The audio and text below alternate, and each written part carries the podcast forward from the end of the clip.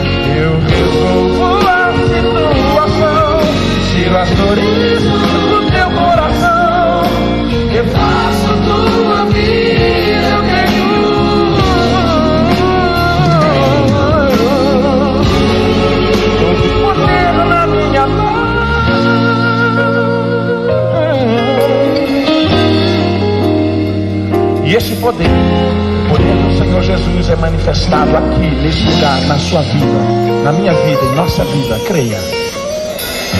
Depois do movimento de tais águas, receba na tua casa, no teu lar.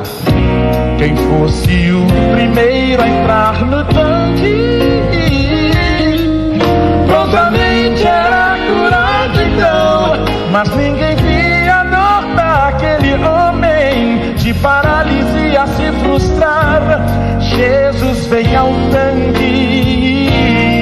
Jesus sabendo e vendo a situação, faz a pergunta, quer explicação. O homem diz assim, Senhor, não há ninguém por mim. Levanta-te, toma tua cama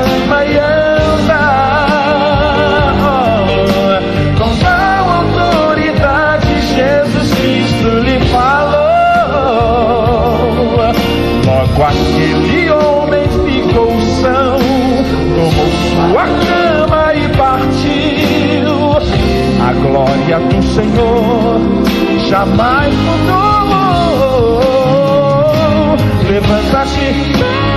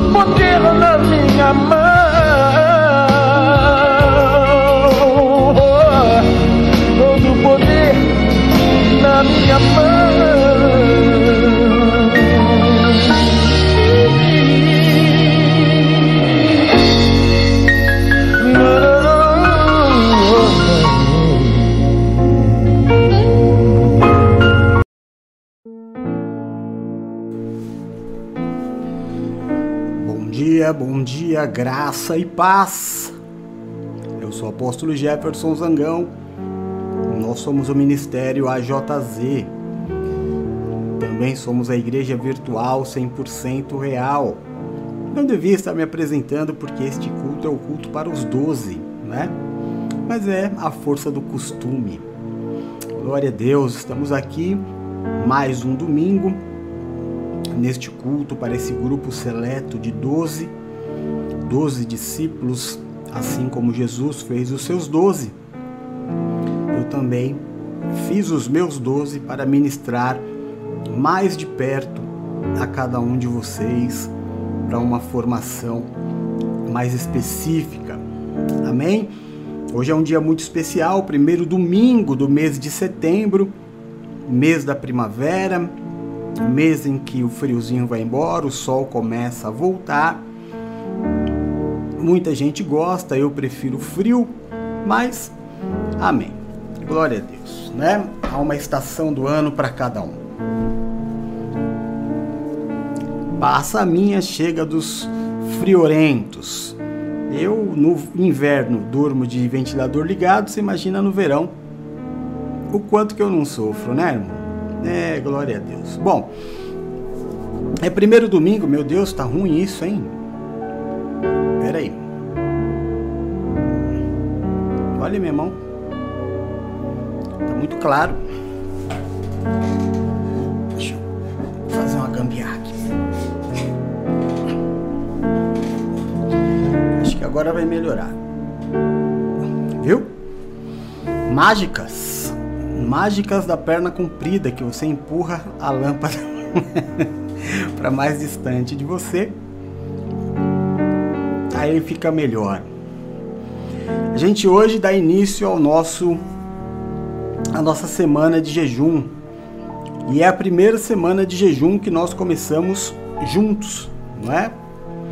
É a primeira semana de jejum em que nós vamos iniciar no culto dos doze. Então, sejam todos muito bem-vindos.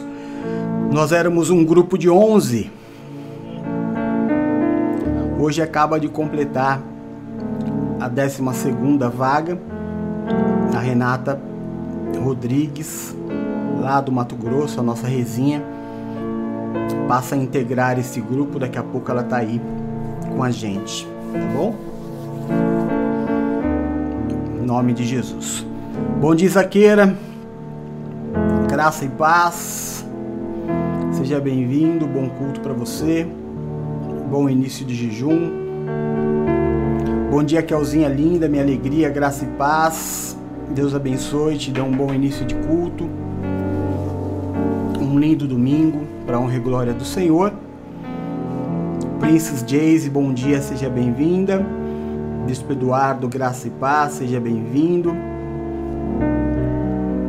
Bruna, meu amor maior, seja bem-vinda. Valéria, meu amor, seja bem-vinda.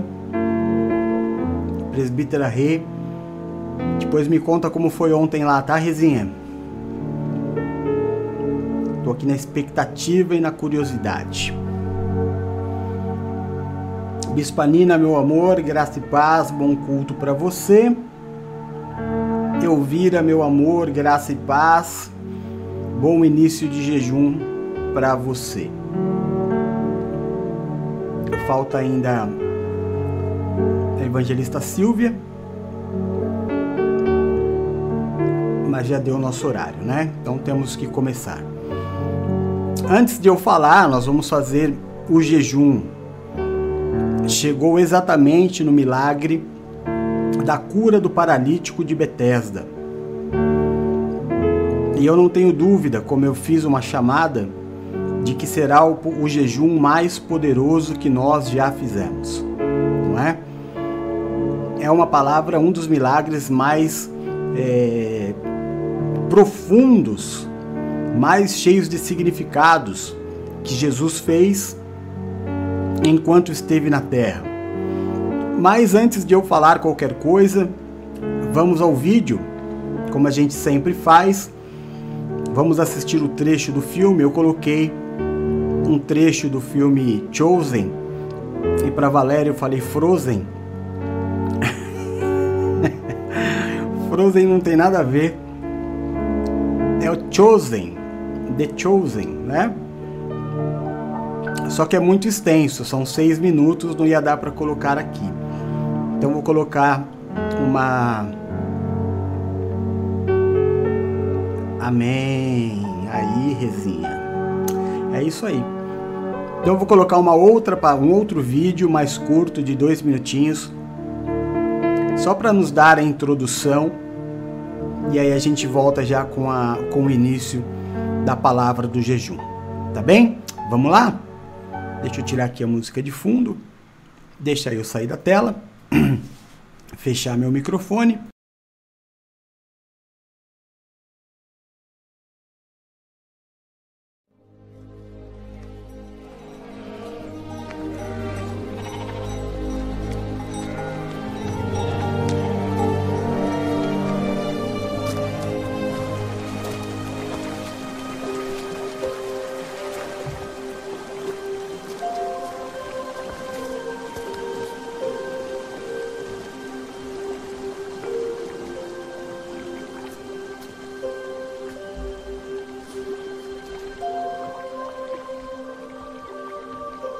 Quer explicação?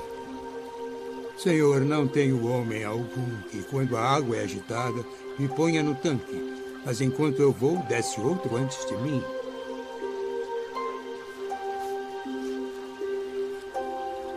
Levanta-te. Toma o teu leito e anda.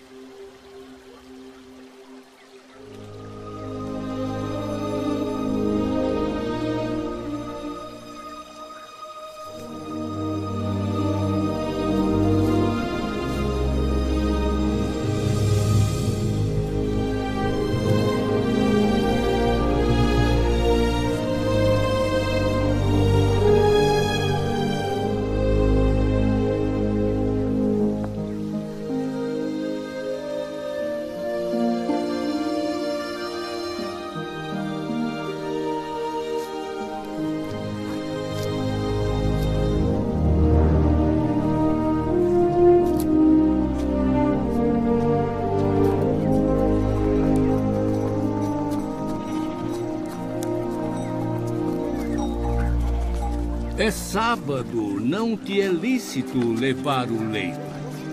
Aquele que me curou, ele próprio disse: Toma o teu leito e anda. Quem é o homem que te disse: Toma o teu leito e anda?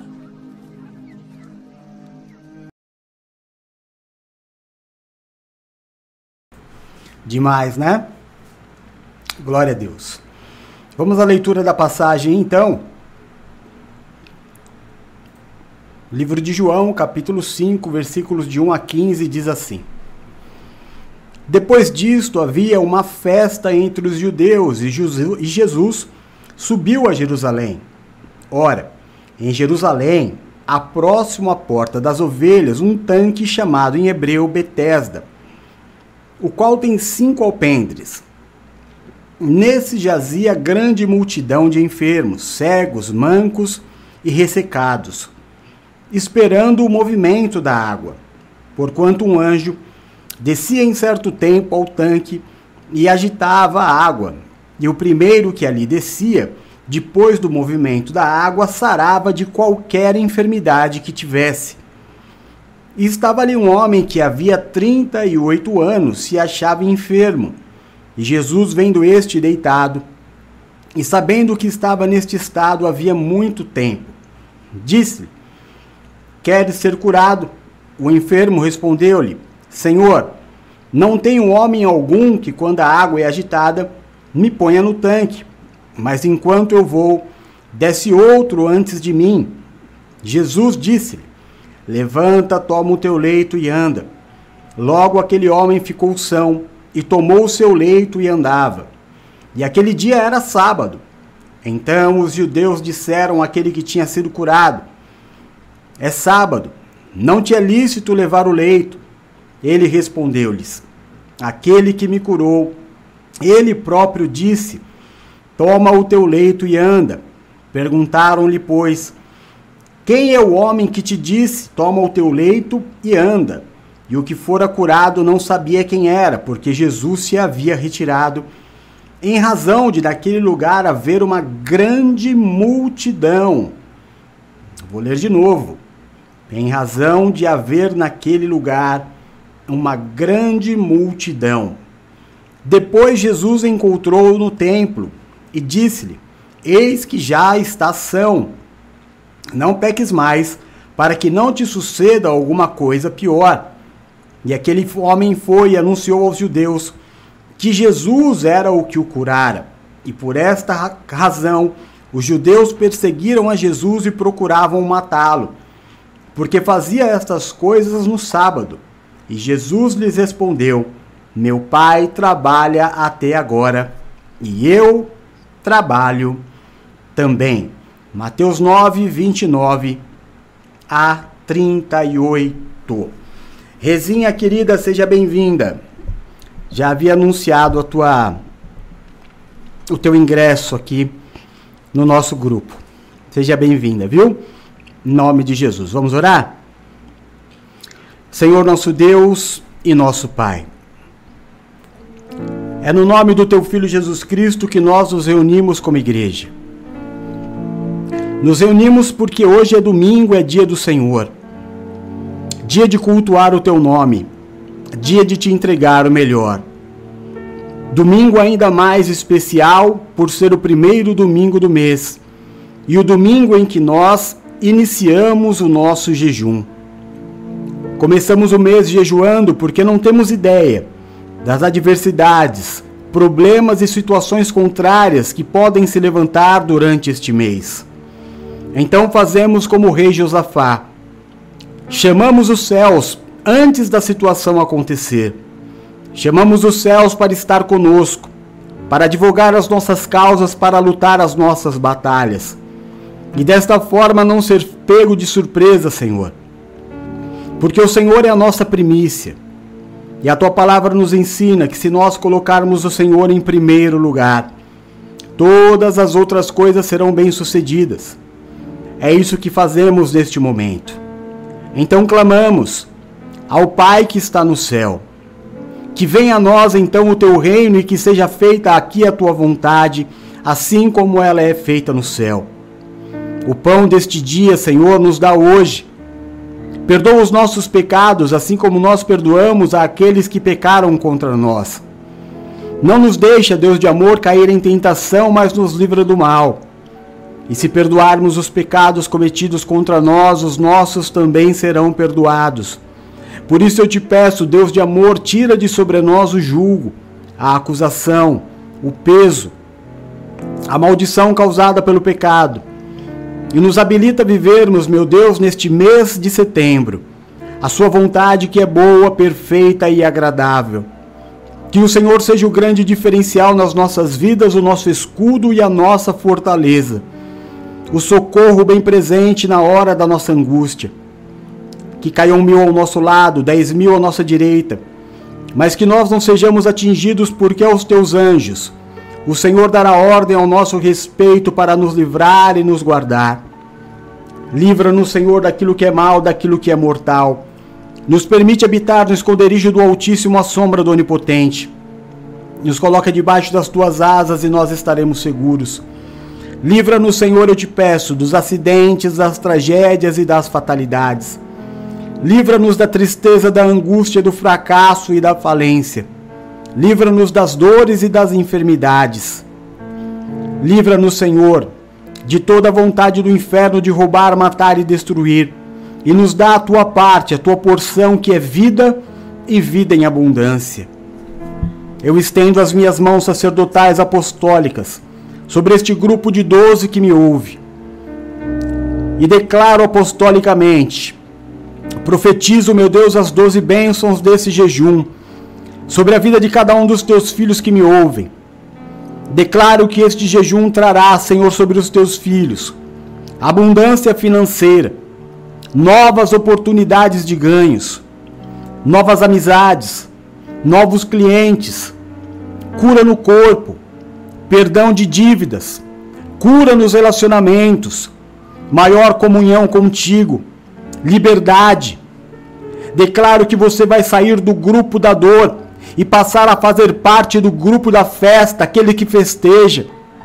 Declaro e profetizo muitas oportunidades de crescimento profissional. E em décimo segundo lugar, que você fará em um mês aquilo que você demorou 38 anos para conquistar. Em nome de Jesus. Neste momento da pregação da tua palavra, que não saia da minha boca palavras humanas, Senhor, ou aquilo que eu queira dizer, mas que em todo momento teu Espírito ministre a minha vida e a vida dos teus filhos que aqui estão. Repreende, Deus de amor, todo valente que se levantar contra esta palavra, lança ao abismo. E desde já nós te entregamos a honra, a glória, o louvor, o domínio e toda a majestade. Nós oramos o no nome santo e poderoso de Jesus Cristo. Amém e amém. Graças a Deus. Amém? Glória a Deus. Então, vamos lá. Vamos à introdução desta palavra. O que era aquele lugar? É, eu não sei se eu digo um bairro ou se eu digo uma aldeia. Aquilo foi construído para porque é assim, irmão, vamos entender antes, né, para ficar mais claro. Israel nesta época, ela não era uma, um povo livre.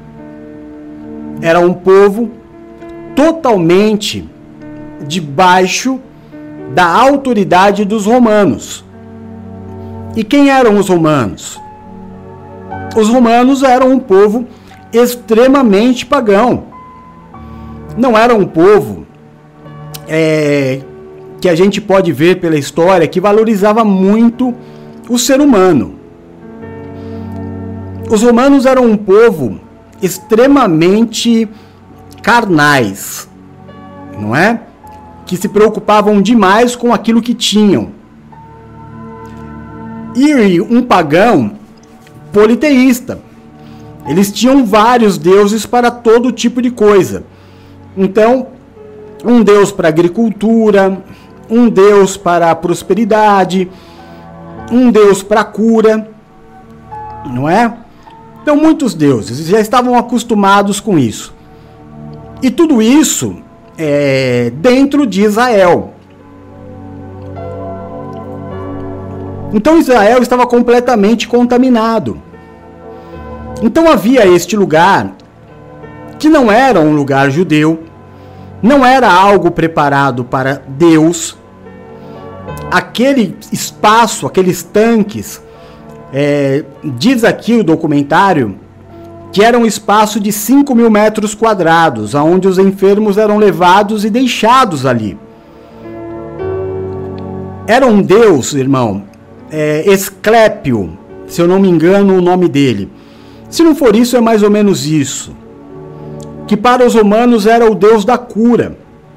Então aqueles tanques, aquele espaço, os enfermos eles eram é, levados para aquele lugar na crença de que esse Deus, esse Esclésio, deixa eu só confirmar aqui, irmão, peraí, para não te falar bobagem, Esclépios, aquele Deus Esclépios, que era o Deus da cura dos pagãos, dos romanos, curariam aqueles que estavam ali. Então havia uma crença é, na religião deles, não era uma crença judaica, não tinha nada a ver com o nosso Deus, não tinha nada de santo aquele lugar. Aquilo era uma, uma maldição. Assim como havia uma cidade, um vilarejo separado para as pessoas que tinham lepra e não podiam andar na cidade, era mais ou menos isso, indiretamente, que se fazia. Então a família não tinha condição de cuidar de alguém que estava enfermo, ou era uma enfermidade que a medicina da época e os curandeiros já haviam dito que não tinha é, solução, então eles eram levados ali e abandonados. Não, como volto a te dizer, não havia um apego. É, os romanos não têm esse apego familiar. O negócio deles é ganho, é material. Então, se a pessoa está ali na família e está fazendo peso, levava e largava ali mesmo. O problema, irmão, é que começou a sair muito burburinho de que pessoas ali eram curadas. Então, muito judeu passou a frequentar aquele lugar também. Aí começa é um grande problema, a contaminação começa a entrar um fogo estranho no meio do povo de Deus. Porque, ainda que os judeus estivessem completamente tortos, como tem um, um entendimento errado até os dias de hoje, são os filhos de Deus, é o povo de Deus. Então, quando os judeus começaram a entrar naquele lugar, aquilo também causou uma, um incômodo para os doutores da lei para os religiosos da época que ficavam meio que vigiando. Olha lá, fulano de tal foi colocado ali, olha, família tal colocou fulano ali, deixou de acreditar em Deus e agora está acreditando nos pagãos. Há uma passagem na Bíblia que diz que de tempos em tempos passava um anjo. Não está escrito isso na tua Bíblia? Não é isso que você ouviu há muito tempo?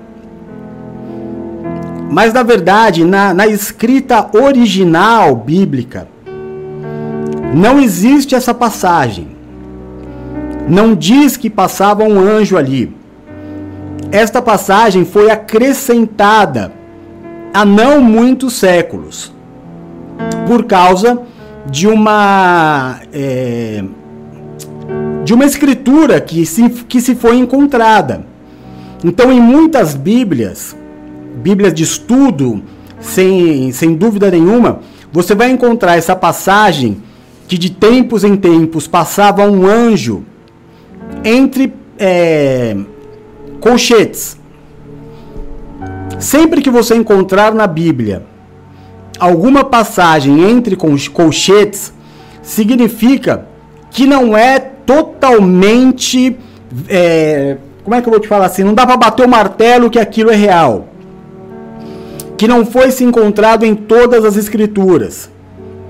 Isso foi acrescentado posteriormente, ou por algo que foi é, descoberto, ou por algo que muito se falava. Apóstolo, por que, que o senhor está dizendo isso? Porque se não era um lugar de Deus, se era um ambiente pagão, não havia por que um anjo de Deus estar ali, não é? Então, por isso que está em colchetes, porque na Bíblia original não há essa passagem. Não fala de anjo nenhum. Diz que as águas se moviam, tudo direitinho, mas a parte do anjo está entre colchetes. Tá? Então todos eram deixados ali. É, a palavra começa dizendo que naquele momento, naquele dia, havia duas situações diferentes. E é aí que o nosso jejum começa a pegar. A Bíblia começa, a passagem começa dizendo que era um dia de festa. O que todo mundo estava fazendo? Festejando, comemorando. Menos quem? Aqueles que estavam no tanque de Betesda. Este jejum é o jejum que vai tirar você da situação da enfermidade, da prisão, da escravidão, da tristeza e te colocar novamente no teu lugar de direito, que é junto àqueles que festejam. Deus vai terminar o ciclo de tristeza, lutas e aborrecimentos na tua vida quebrar as amarras, quebrar as algemas, desfazer toda a prisão e te colocar, te transportar das trevas para a sua maravilhosa luz. Perceba que havia um povo que festejava, mas Jesus não estava ali. Por quê? Jesus não gostava de festa?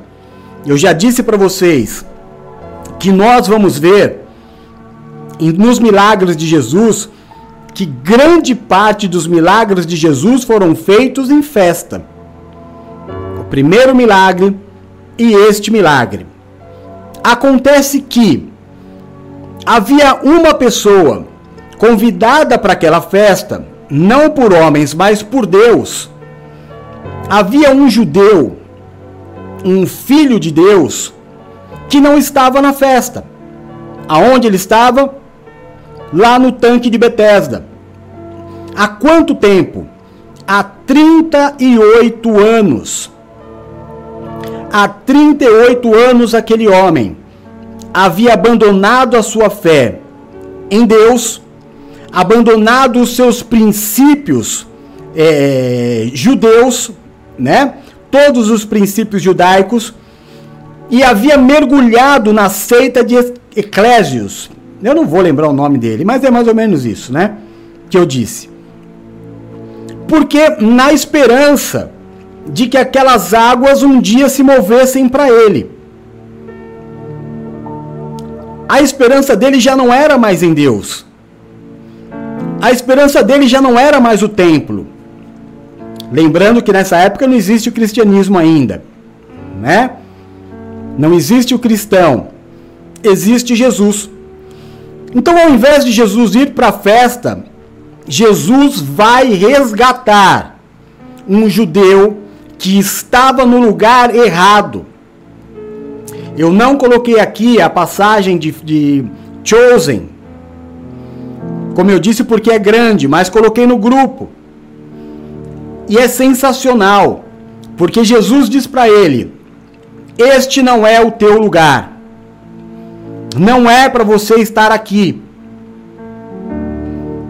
Aí vai passar o Chosen no, no SBT. Aí todos vocês assistem. Mas a passagem que eu coloquei no grupo é muito importante que todos vejam. Então, havia uma festa sendo celebrada no mundo espiritual. Era para aquele homem estar celebrando porque fazia parte das suas raízes, mas aonde ele estava? No engano. Ele já não esperava em Deus, ele esperava na água.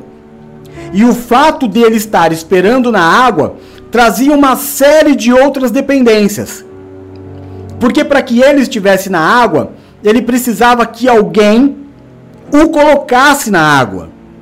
Só que esse alguém que ele esperava que o colocasse na água era um concorrente dele. Porque naquele espaço gigante de 5 mil metros, coloquei um vídeo também para você ver, tá tudo bem explicadinho lá. É só você ter boa vontade para assistir os vídeos que são curtos, não é? Havia uma multidão de pessoas. Jesus vai direto nele. Aquilo não era um tanque, eram piscinas. Era é, é, com uma profundidade de até 13 metros. Um lugar extremamente grande. Muito grande, irmão. É, que mais de curiosidade eu tenho para te dizer? Depois que Jesus vai e o procura, ele fala para ele: Você quer ser curado? Ele não diz nem que sim nem que não. O que, que ele diz? Ele diz para Jesus a sua dificuldade. Olha, quando a água se move, antes de eu ir, outro vai. Ele não coloca Deus em momento nenhum na história. O foco dele agora está na água. E eu quero agora, irmão, dar uma paradinha aqui e, eu, e pedir para que você olhe para a tua vida. Se nos momentos da tua luta, nos teus momentos de maior dor, nos teus momentos de angústia, aqueles que você tem vontade de desistir, de jogar tudo pro alto, de retroceder, fala a verdade. Se você não faz exatamente como este homem, você só tem esse desejo de desistir porque você para de olhar para Deus e começa a olhar para a água, esperando que alguma coisa externa aconteça. E se a água é, se movimentar, algo externo precisa acontecer a mais, que é alguém te ajudar. Você passa a ter várias e várias muletas. Algo precisa acontecer, se acontecer, alguém precisa me ajudar. Mas em nenhum momento ele diz assim: Olha, é Deus. E o Senhor diz para ele assim: Você não precisa olhar para as águas. Você precisa de mim. Você quer ser curado. É no momento da nossa luta, da nossa dor, que faz a diferença. Porque dizer glória a Deus, aleluia, quando está tudo bem, irmão, normal. Dizer que é, que é cristão quando tudo está bem, normal. Mas a hora da luta, da enfermidade, da dor, a hora que o funil afunila, a hora que nós nos sentimos sozinhos, sabe aquela hora que a gente é, é, quer que alguém faça alguma coisa por nós? Ao invés de a gente ter a certeza de que ninguém vai fazer nada por nós, quem vai fazer por nós é Deus e depositar em Deus toda a nossa fé? Não. Nós ficamos olhando para a água. esperando que a água se mova. Jesus olha para ele e diz assim: Mas você quer ou não quer ser curado? Ele diz: Quero. E ele nem, é, é, ele nem sentiu, ele já nem sentia mais nada. Diante dele estava a cura. Uma coisa, irmão, que eu e você não podemos nos esquecer nunca é que não há nada além de Jesus. Quando você chegar em Jesus, não há nada depois dele. Jesus é o limite. Tudo, tudo, tudo o que você precisa está em Jesus. Em Jesus está a sua cura, a sua prosperidade, a tua vitória, a tua honra, a tua cura, a tua, a tua honra, a tua mudança de história. Tudo isso está em Jesus. Quando eu chego em Jesus, eu encontro todas as coisas. Foi por isso que ele disse: busca o reino em primeiro lugar, busque a mim em primeiro lugar, e todas as outras coisas te serão acrescentadas. Por quê? Porque tudo o que você precisa não está além de Jesus, está em Jesus, e fora de Jesus não tem nada do que você precisa a não ser ilusão. Ilusão. Você acreditar porque alguém veio e te disse: Ah, olha, o que você precisa, a tua vitória vai chegar amanhã. Olha, você vai encontrar a pessoa que você vai se casar amanhã. Pessoas que querem encurtar ou fazer do tempo de Deus o seu tempo é um grande engano é viver de conto de fadas, de história da carochinha. O que nós precisamos entender é que em Cristo tudo está. Então não há homem nenhum que possa antecipar o teu milagre se você não chegar em Jesus. Não há homem nenhum que possa te curar se você não estiver em Jesus. Não há homem nenhum que possa te enriquecer se você não estiver em Jesus. Não há homem nenhum que possa curar o teu casamento se você não estiver em Jesus. Ninguém vai chegar em Jesus, roubar a bênção e te dar. Você consegue entender isso? Ao passo que quando você chega em Jesus, você já não precisa que ninguém te diga nada. Você já não precisa que ninguém te dê nada. Porque em Cristo todas as coisas te são acrescentadas e de abençoado você passa a ser abençoador. De quem pedia emprestado, você passa a ter a emprestar a muitos e nunca mais ter que pedir emprestado. Aquele que era servo passa a ser senhor. Aquele que era escravo passa a ser livre. Tudo isso está em Cristo. Tudo isso não estava naquele homem que deixou de buscar as raízes de Deus para buscar o desespero. Olha, fica aqui, porque Deus não vai te curar. As águas vão. 38 anos ele ficou perdido de vida. 28 anos ele perdeu de vida, esperando em outro lugar. Algo que poderia ter acontecido muito antes, no tempo de Deus. Jesus vai para lá, irmão, e olha para ele, quer ser curado? Quero. Ele, Jesus então levanta e anda. Assim que ele levanta, o que Jesus diz para ele?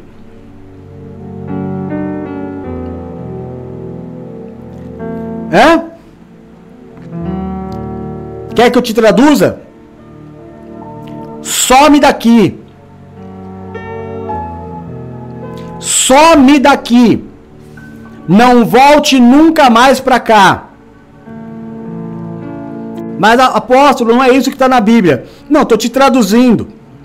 Na Bíblia está escrito: toma o teu leito e anda. Anda. Vai, anda. Pega as tuas coisas e vai embora. Esse não é o teu lugar. Você já perdeu 38 anos da sua vida neste lugar. Acreditando em coisa errada, acreditando na religião, acreditando na mentira. Toma o teu leito e vai embora daqui e não volte mais. Jesus sai dali. os judeus perseguem aquele homem. Ei, hoje é sábado. Você não pode carregar o teu leito. Quem é que fez isso? Eles não estão perseguindo Jesus. Entenda isso. Os doutores da lei, os religiosos estavam ali. Por quê? Como eu te disse no começo, o tanque de Betesda era um lugar de uma religião pagã, desse deus Esclésio aí, Eclésios, alguma coisa assim, que eu já falei, mas eu esqueço. Então eles estavam de olho, sempre de olho, para ver quantos judeus saíam, se desviavam para entrar naquele lugar. Quando o homem sai carregando o leito, os religiosos judeus vão até ele e diz assim: "Você não pode carregar o leito, hoje é sábado". Ele diz: "Tudo bem". Já estava desviado mesmo, né, irmão? Não tem problema. Ele falou: "Quem te curou?" Ele falou: "Não sei. Quem me curou já não está mais aí". Então os judeus estavam ali não preocupados com Jesus, mas com a religião dos romanos. Passa o tempo, acaba esse período de festa, Jesus vai para o vai templo. Quando Jesus chega na sinagoga, quem que ele encontra? O homem. Você percebe que a cura foi completa. Agora ele aprendeu uma lição. Eu não posso fazer parte daqueles que choram. Deus me chamou para fazer parte daqueles que festejam. A tristeza pode durar uma noite, mas ao amanhecer vem a alegria do Senhor. No mundo tereis aflições, mas tem de bom ânimo, o meu Deus já venceu o mundo. Mas a luta ela pode se esticar, como o povo que ficou 40 anos no deserto por causa da rebeldia por causa da sua teimosia, por causa do seu afastamento das coisas de Deus. Agora ele está curado. Ele não pegou a sua, é, a sua vestimenta nova, né? Porque agora ele estava bem, tomado banho. Aquele lugar era um lugar mal cheiroso, era um lugar horrível. Ele já não foi para lá. Ele volta para os seus caminhos ele volta para o templo onde ele encontra Jesus. E Jesus dá um recado para ele. Agora você está são. Não volte a pecar. Este não volte a pecar, tenho em mim que o Senhor está dizendo para ele: não volte a se desviar novamente. Amém? O grande erro dele foi ter saído da religião dele, da crença dele, que era o que existia na época, e ter ido buscar no paganismo. Porque disseram: olha, faça isso que vai acontecer. Como já te disseram várias vezes, irmãos. Vai em tal lugar que está acontecendo. Faz tal simpatia. A gente foi ontem na feira. Eu fui lá comprar é, as coisas do chá que eu tomo. E aí o Rodolfinho, foi eu, a Valéria e o Rodolfinho. E o Rodolfinho começou a brincar, e aí a, a dona da barraca se encantou com ele. E aí ela viu que o Rodolfinho ainda não fala. Aí ela perguntou para Valéria, Rodolfo, ele ainda não fala? Ela falou, não. Ele falou, menina, pega lá. Como é que ela falou? Eu sei que ela passou toda a receita de uma simpatia que até minha avó fazia quando a criança atrasava a fala. Aí a Valéria agradeceu e a gente saiu de lá dando risada. Não pela boa vontade da mulher que quis ajudar, mas porque as pessoas sempre têm uma solução mais rápida. Eu não quero esperar o tempo do Senhor, eu não quero crer no propósito do Senhor, eu não acredito que tudo é um propósito de Deus o que eu quero é que o meu problema seja resolvido a qualquer custo. O que eu quero é que a minha dor passe. E não importa se eu tiver que vender minha alma ao diabo, se eu tiver que fazer uma aliança com Satanás, se eu tiver que fazer uma aliança com demônios, se eu tiver que fazer uma simpatia, se eu tiver que visitar uma seita, eu quero fazer agora, eu quero enriquecer agora.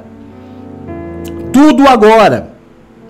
Eu não quero esperar o tempo de Deus, eu quero agora. Eu não quero ter que obedecer a Deus. Parece que tudo é muito distante. Parece que o nosso Deus é muito demorado. Mas sabe o que eu quero te dizer, irmão? Deus não é demorado. Até porque Deus vive na eternidade. A Valéria aproveita e coloca aqui a, a simpatia para quem quiser usar. é uma figura. o nosso problema, irmão, é que a gente acha que ah, Deus está demorando. Não é Deus que está demorando, é você quem está demorando. É você que precisa. Sabe, sabe, irmão? É, desculpa, mas nós estamos aqui no, nos 12, né? Então eu preciso falar, é você quem precisa parar de chegar atrasado nos cultos. É você quem precisa parar de ficar visitando outros lugares. É você que precisa parar de ficar fazendo simpatia. É você que precisa parar de fazer o jejum pela metade. Não é Deus que está atrasado. É você que precisa parar de murmurar. É você que precisa dizimar, orar todo dia, jejuar, tem que cumprir o jejum. Você começa o jejum hoje, e aí quarta-feira você já parou. Aí a culpa não é de Deus. Aí o mês vem com as mesmas lutas, as mesmas dificuldades, aí você chega a se questionar. Mas eu não jejuei no começo do mês? Não era para eu estar tá passando essa luta. Era para eu ter tido vitória já esse mês. Por que, que eu jejuei e estou passando essa aflição? Porque se você for sincero com você, você sabe que você não fez o que tinha que ser feito. Então não é Deus que não está fazendo a parte dele, meu irmão. Deus é perfeito, somos nós. E eu quero clamar para você, como teu pastor, como seu discipulador, nesse culto que é fechado a um grupo de pessoas especiais para mim. Que nós possamos falar, que a gente, aqui a gente pode falar mais direto.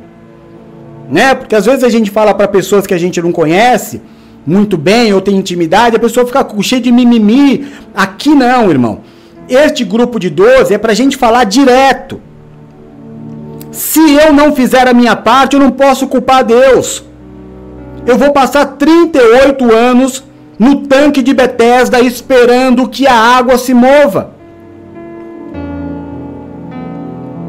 Eu vou insistir no meu erro, na minha teimosia, na minha rebeldia. O jejum começa hoje, vai até sábado. Então, cinco tópicos do ministério. Orar todo dia. Eu faço isso, se você não consegue orar sozinho, seis horas da manhã, todo dia eu estou aqui. Todo dia. Menos domingo. Porque domingo a gente tem culto de manhã, dá na mesma, né? É... Jejuar uma vez por mês. Começamos hoje. Mas jejue. Dizimar todos os meses.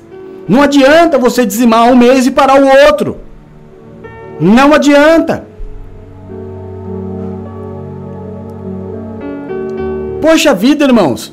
É, é, é, são conceitos milenares do cristianismo, do judaísmo, da Bíblia. Ler a Bíblia para entender isto é o quarto.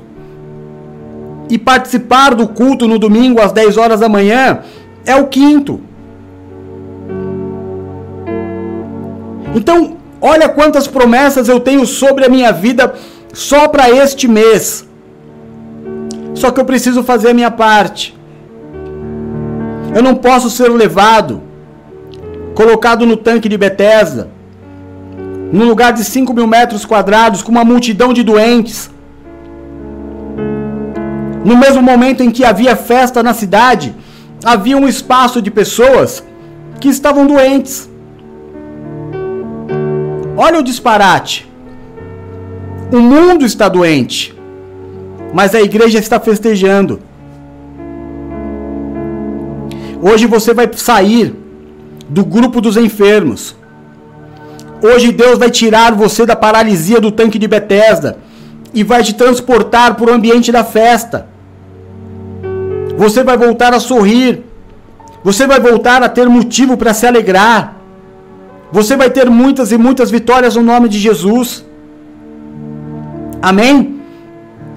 Sabe, irmão, depois que Jesus faz o milagre ali, é, é construído um enorme templo, mas assim, muito grande, para esse Deus, eu vou pegar o nome dele aqui de novo para não falar errado. Esclepios. Esclepios. Uma, mais uma, uma, uma catedral ali no tanque de Betesda. Porque era dele. Aquele lugar era um lugar consagrado. Pessoas entravam ali para morrer, não para ser curada. Até que a água se movesse, muitas pessoas morriam. Então, depois que Jesus faz o milagre, passa um tempo, aquele lugar não vira um lugar judeu, nem um lugar cristão. Aquilo vira um grande, mas uma catedral para esse Deus. Você imagina que levou a fama do milagre que Jesus fez. Olha, realmente aquele lugar cura. Tinha um homem lá, 38 anos, saiu andando, ninguém foi conversar com ele. Para ele falar. Mas a verdade é que se construiu. Séculos depois, esse templo veio abaixo, assim como também veio abaixo o templo dos judeus. É, o tanque de Betesda ficava a poucos metros também do lugar onde Jesus foi julgado. Tudo ali pertinho. Tudo ali pertinho. É, depois que esse templo vem abaixo, ali é construída uma igreja. Essa igreja depois deixou de ser igreja, uma igreja. Como é que chama, irmão? Ai, meu Deus do céu. Acho que eu tinha anotado aqui, peraí que eu vou te falar.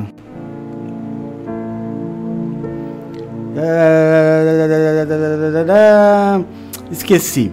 Mas é uma igreja cristã, mas não não católica, nem, nem ortodoxa. Era uma outra, uma outra igreja. Essa igreja também caiu, se, se, tornou uma igreja cruzada. Depois houve uma grande guerra dos é, palestinos com os, os, os judeus. A guerra sempre muito acirrada até hoje. Mas nesta guerra em específico, a França teve um papel determinante para que os muçulmanos vencessem a batalha.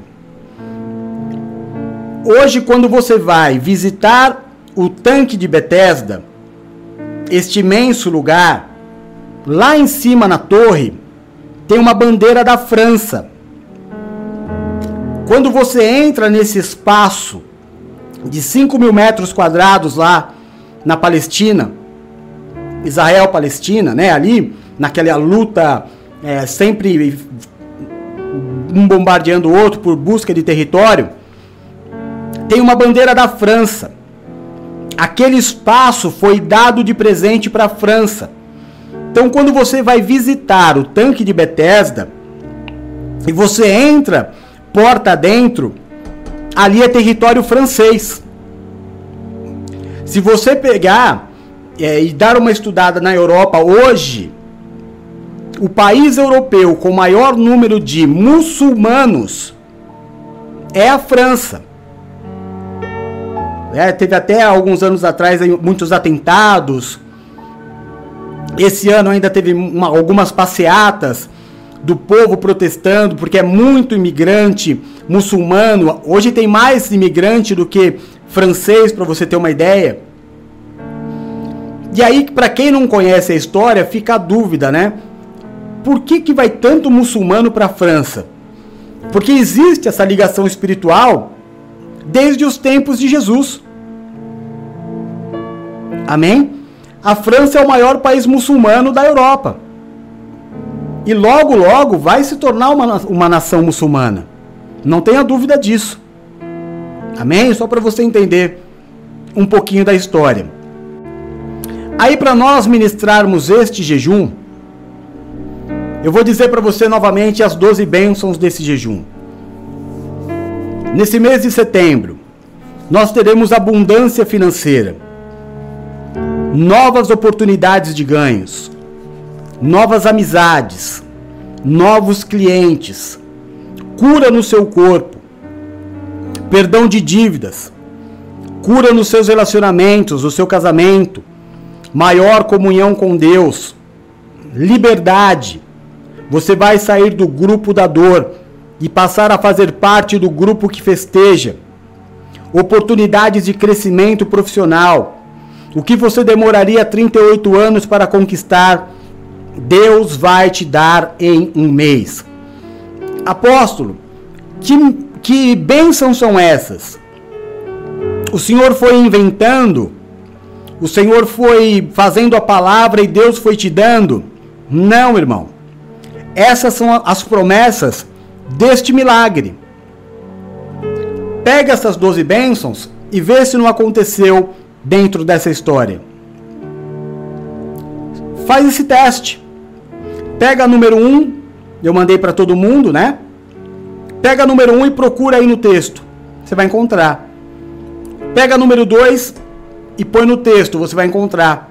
Você vai encontrar as 12 dentro desse texto.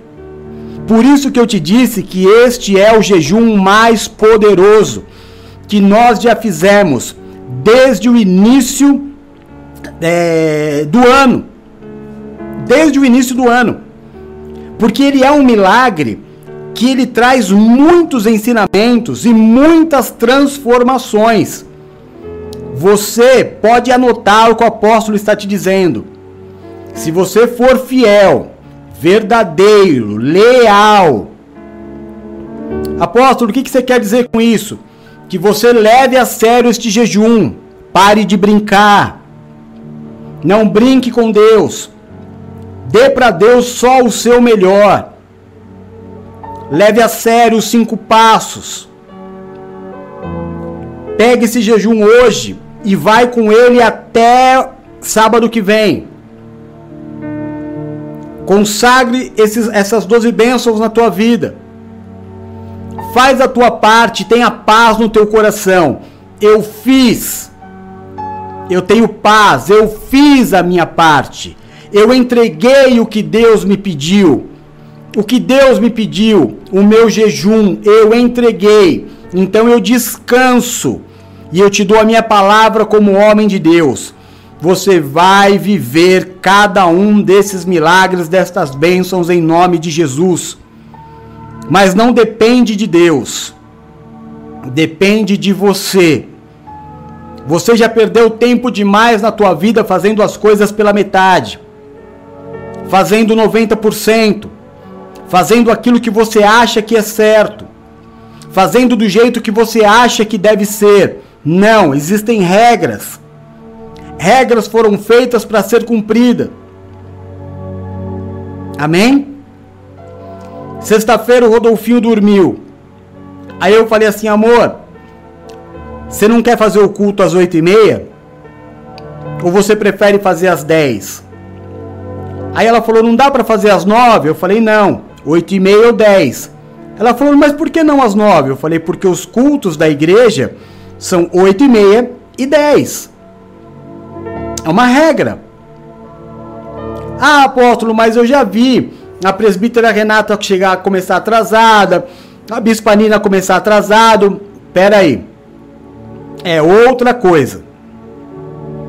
Se um dos meus filhos da fé, se um de vocês teve um problema, todos nós tivemos. Amém? Se um irmão teve um problema, todos nós tivemos. Então não tem pressão. Ah, o foco é resolver o seu problema. Tô preso no trânsito. Então a igreja não é um peso para você, é uma solução. Fique em paz. A minha palavra sempre é a mesma. Até 11h59 ainda é hoje. Se você chegar até 11h59, vai pregar hoje. Amém. Agora, tirando isso, há uma regra. Deu para entender? Há uma regra. Vai a pessoa falar assim: ah, apóstolo, eu estou preso no trânsito, ah, então vou pôr outra pessoa a pregar no seu lugar. Não. O problema de um é o problema de todos. Nós vamos te esperar. Nós queremos te ouvir. Deus quer que você pregue. A dificuldade não vai te tirar do foco nem te impedir de servir. E eu, como apóstolo, não vou te impedir de servir. Eu só te impeço de servir se você fizer corpo mole na obra. Se você tiver em extremo pecado, aí eu não posso deixar você eh, ministrar. Mas caso contrário, Deus quer te ouvir e eu quero te ouvir. Então, teve problema? Vou te esperar. E não tem problema nenhum. Não é peso, é alegria. Obra de Deus não é peso, é alegria. Mas eu tenho que entender. Eu preciso fazer a minha parte. Deus não ama o que dá. Você sabia disso? Deus não ama quem dá. Deus ama ao que dá com alegria. Então eu tenho que ter alegria para dar. Eu não posso estar foito, ansioso, nervoso. Ai meu Deus, cheguei atrasado. Não, eu estou em paz. Eu cheguei, Deus está comigo.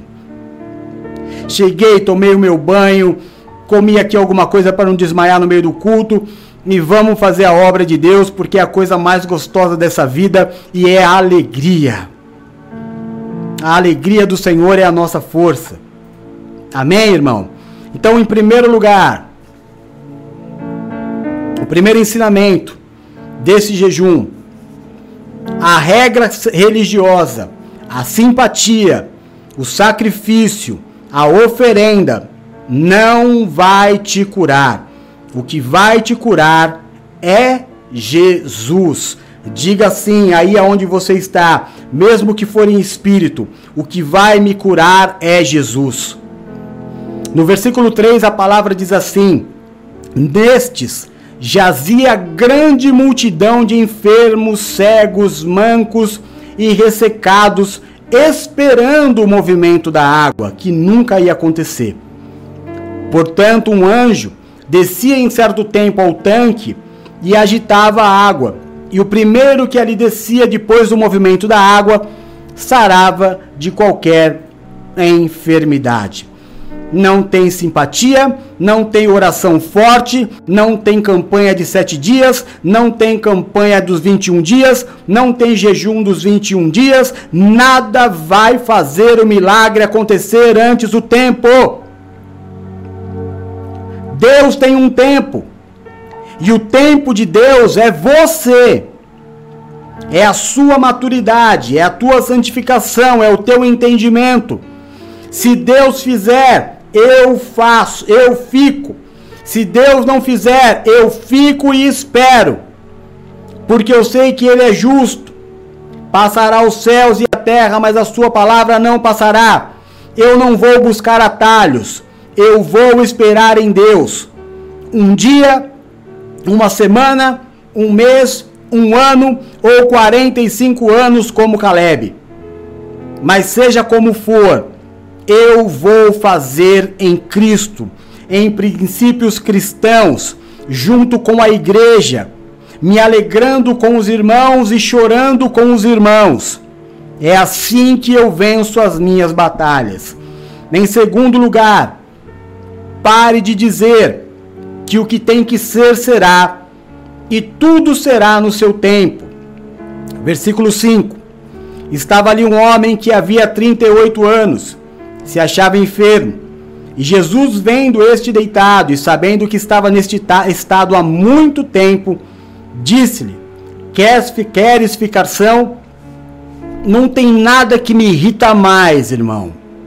Mas irrita mesmo é eu falar para alguém e a pessoa falar assim: ah, o que tem que ser será.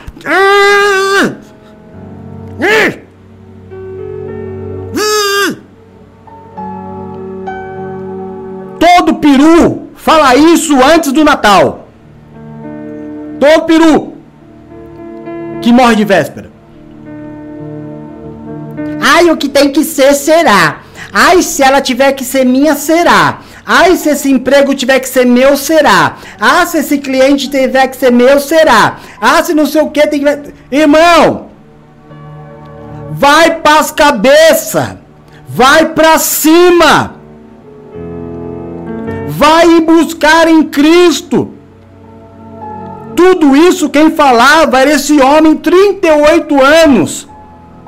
Ah, uma hora vai acontecer. Ah, um dia eu vou acontecer. Eu vou na cartomante para saber se um dia eu vou casar. Irmão, você vai casar dependendo da tua ousadia. Santa. Amém? Você vai casar dependendo da tua ousadia. E sabedoria, lógico, né? Ai, será que eu vou arrumar um emprego? Depende da tua ousadia. Ai, será que um dia eu vou ser um bispo? Depende da sua ousadia. Para, mas para hoje, eu te peço, por amor a mim, se você me ama como eu te amo, para de falar o que tem que ser será. Para de falar o que tem que ser será. A Bíblia está te mostrando que não é assim. Tem muita gente que era para ser família e morreu solteiro. Por quê? Porque não buscou. Porque ficou esperando cair do céu. Ah, um dia meu casamento vai dar jeito. Ah, um dia fulano vai se consertar. Ah, irmão, um dia o fulano vai se consertar. Você tem visto ele buscar conserto? Tem visto? Porque senão você vai ficar esperando até quando? Terceiro lugar. Não fique esperando a caridade do homem. Deus te enviará ajudadores. Disse-lhe: Queres ficar são? O enfermo respondeu: Senhor, não tenho nenhum homem que, quando a água é agitada, me ponha no tanque.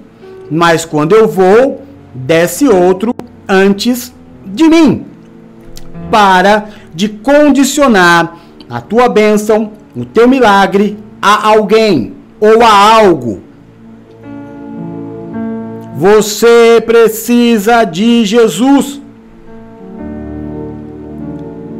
Deus, na hora certa, vai te enviar ajudadores. Amém? Eu coloquei uma frase essa semana na, na internet. Não se preocupa com quem sai. No caminho, Seja fiel ao seu caminho. E Deus vai colocar do teu lado pessoas com a mesma visão.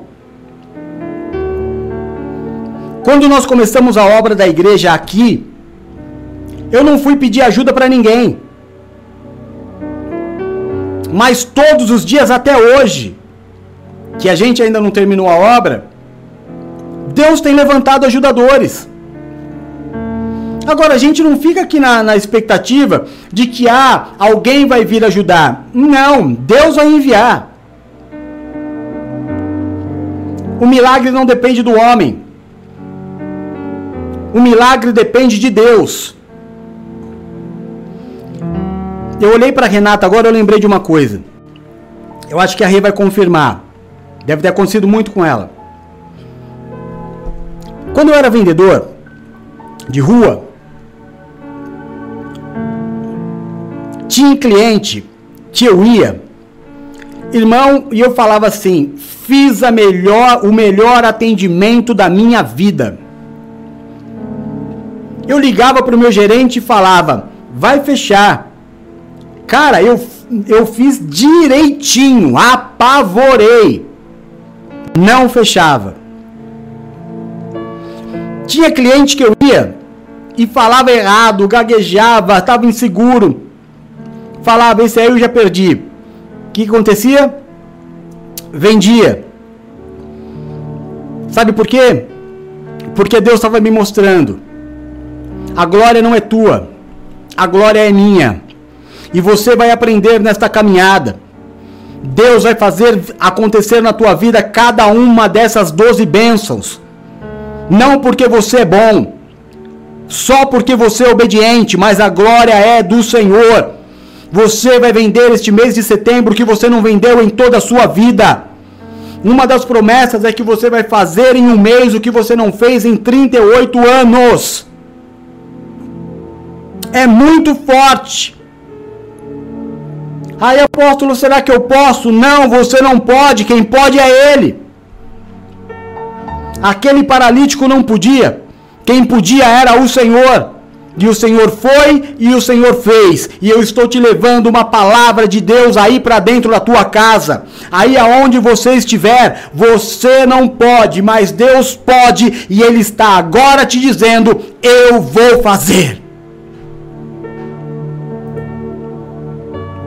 Em quarto, tudo que você precisa é de uma palavra e fé. Versículo 8. Jesus disse-lhe: Levanta, toma o teu leito e anda. Logo aquele homem ficou são, tomou o seu leito e andava. E aquele dia era sábado. Então os judeus disseram àquele que tinha sido curado: É sábado, não é lícito levar o leito. Ele respondeu-lhes: aquele que, me, aquele que me curou, ele mesmo disse: Toma o teu leito e anda. Toma o teu leito e anda. Tudo o que você precisa uma, na sua vida é de um sacerdote, um profeta que te dê uma palavra. Eu estou te dando 12 bênçãos. Não adianta você pegar e escrever sozinho, irmão, e falar eu vou viver isso. Não, você precisa receber uma palavra. E eu te dei 12. 12 como sacerdote, profeta, apóstolo do Senhor, sacerdote do Deus Altíssimo. Eu te dei doze, é o que você precisa juntar com a sua fé e viver cada uma delas em nome de Jesus. Mais nada. Mas a palavra precisa ser lançada. Apóstolo, por que culto todo dia? Para que você tenha a palavra todo dia para que você tenha promessa todo dia, para que você tenha profecia todo dia. Amém? Agora você tem 12 milagres para viver esse mês. A palavra está liberada. Junta com a tua fé e vive cada uma delas. Enquanto aquele homem olhava para a água, mas quando ele recebeu uma palavra, olha para mim. Jesus disse: Quer ser curado, mas olha para mim. Esquece a água. Esquece quem não pode te ajudar. Não, não, não, não, não, não quero saber. Eu não quero saber se você pode ir até a água. Eu não quero saber a tua dificuldade. Eu não quero saber se você tem dinheiro ou não tem dinheiro. Eu não quero saber se você fala bem ou fala mal.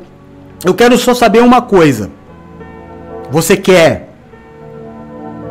Quero. Então levanta. É a palavra e a fé. Eu te dei doze. Você quer? Pega e sai de onde você está. Sai do tanque de Betesda. Sai do lugar da enfermidade e não volta nunca mais. Vai para onde está tendo festa. Dia 7 de setembro. Tem festa aqui. Vem para cá. Festa das mulheres, bora para cá. Vem festejar, vem celebrar, vem ser corpo de Cristo. Sai da tristeza, sai do ambiente da tristeza. Vem para o lugar onde Deus quer. Jesus foi buscar aquele homem. Está fazendo aí 38 anos fazendo uma festa. Deus te quer na festa. Meu irmão, em nome de Jesus, deixa eu te falar. Deixa eu te falar, o, Rezinha. O Gezinha, Princess Jayce, presta atenção. Paulinha, Kelzinha, presta atenção, em nome de Jesus, Valéria. Presbítera Rei, presta atenção. Deus quer te tirar desse lugar. Deus quer tirar você do lugar da, da, da, da, da enfermidade, da tristeza, da luta. do cenário ruim, do cheiro ruim e te transportar para o lugar da festa. Ah, meu irmão, minha irmã, meus filhos da fé, você precisa enxergar o que eu estou enxergando. O que Deus tem para você nesse mês de setembro é mês de festa, é mês de celebração, é mês de muita alegria. Sai, toma o teu leito e sai deste lugar de tristeza. Em quinto lugar, você tem ouvido muita gente que aparenta querer o seu bem, mas ele é falso. Versículo 10. Então os judeus disseram àquele que tinha sido curado: É sábado, não te é lícito levar o leito. Tem muita gente falando para você: ai, não vejo a hora de dar certo. Ai, como eu oro por você. Ai, como eu torço por você. Ui, como eu quero que você seja feliz. Ai, como eu quero que o teu casamento dê certo. E você tem aberto a tua boca para o diabo. E você tem aberto as tuas intimidades, os teus sonhos, as tuas lutas para homens que instintamente, irmão, que já trazem dentro de si um instinto da inveja. Ele até quer que você seja feliz, mas não mais do que ele. Ele até quer que o seu casamento dê certo, mas não mais que o dele. Aí ele pega e fala para você: olha, vai e faz tal coisa. Olha, vai em tal lugar. Olha, vai lá em outro lugar. Aí você pega e puf, vai. Aí você sai do teu caminho e vai.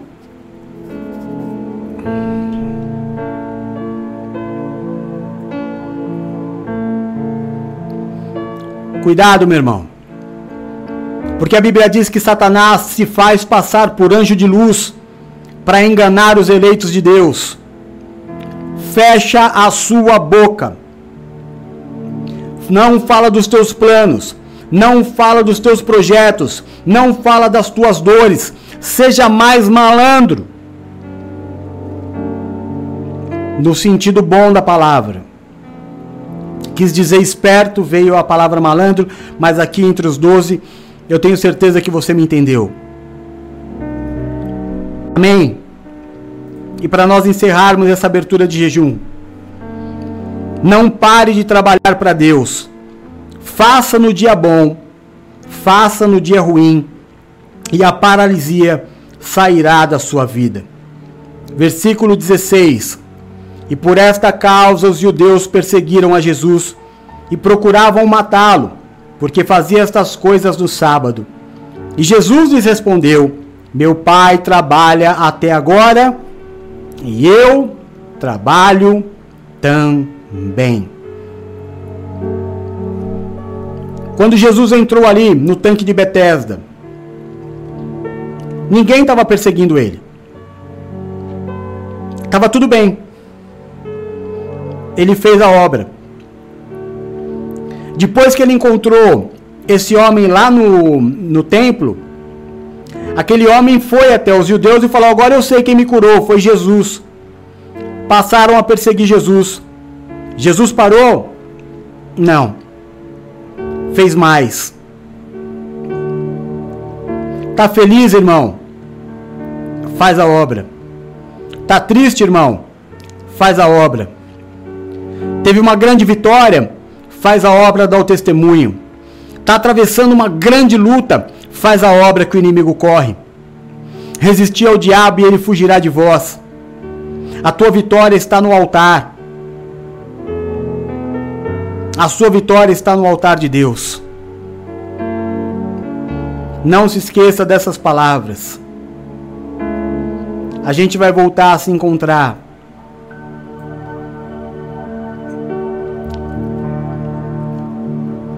Eu espero encontrar vocês aqui em casa, no dia 7. Virtualmente, nós vamos nos encontrar todos os dias. Vocês, 12, estão liberados dos cultos da noite. Mas preste atenção. Vocês precisam orar todos os dias. Tá bom? Vocês não têm a mesma caminhada dos demais da igreja. O culto de vocês é só domingo às 10. Você pode até fazer um propósito. Não estou falando que deve, estou falando que você pode até fazer um propósito. Esta semana eu vou orar com o apóstolo todo dia às 6 da manhã, vai ser o meu jejum. Esse vai ser o meu jejum. Meu jejum não vai ser alimento, meu jejum vai, meu jejum vai ser posicionamento. Eu vou acordar todo dia 6 e eu vou orar com o apóstolo. Vai ser o meu jejum diferente, jejum de atitude. Ah, eu posso fazer? Opa! Pode não deve. Agora, se você não for fazer esse propósito, não tem obrigatoriedade nem de orar seis. Se você não fizer o propósito. E não tem a obrigatoriedade de acompanhar os cultos à noite. Não faz parte do teu jejum. Mas você tem que orar. Você consegue entender isso, irmão? Nem que seja dois, três minutos todos os dias. Você tem que orar e consagrar. Fala, Senhor, Hoje é segunda-feira, estou te entregando o início desse dia de jejum. Faz esse voto. Leva a sério, irmão, por favor. Eu preciso muito que a tua vida dê certo. Eu preciso muito que você pare de errar. Não errar, errar com Deus. Errar em coisinhas bobas.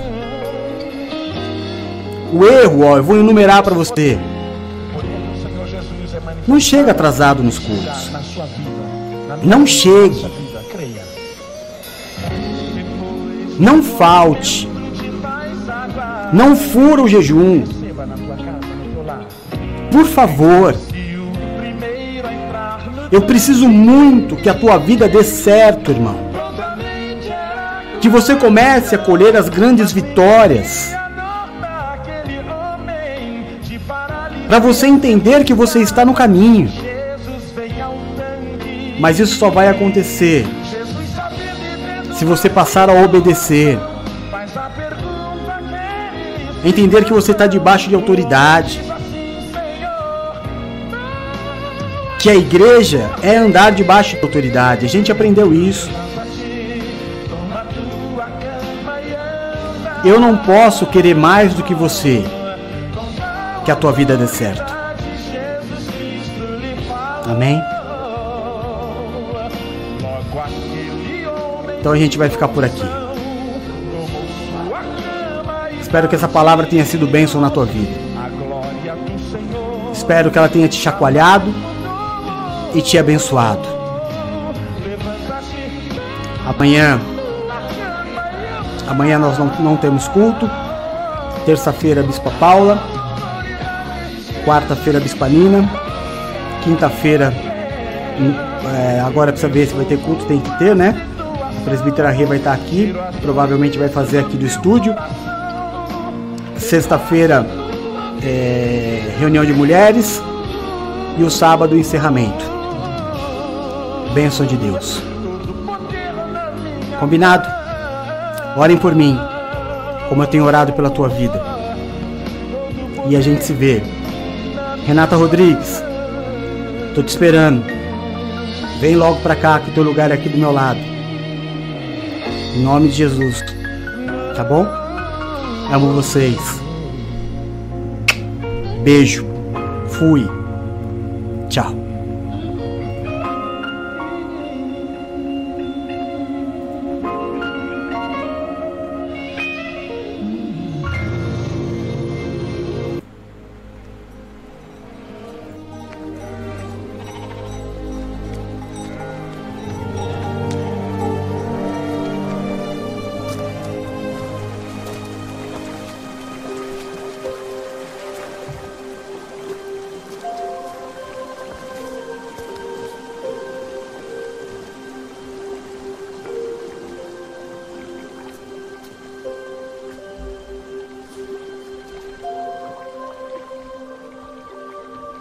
Queres ficar são?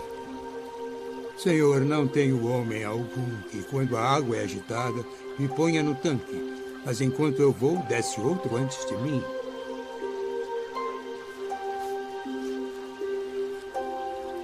Levanta-te. Toma o teu leito e anda.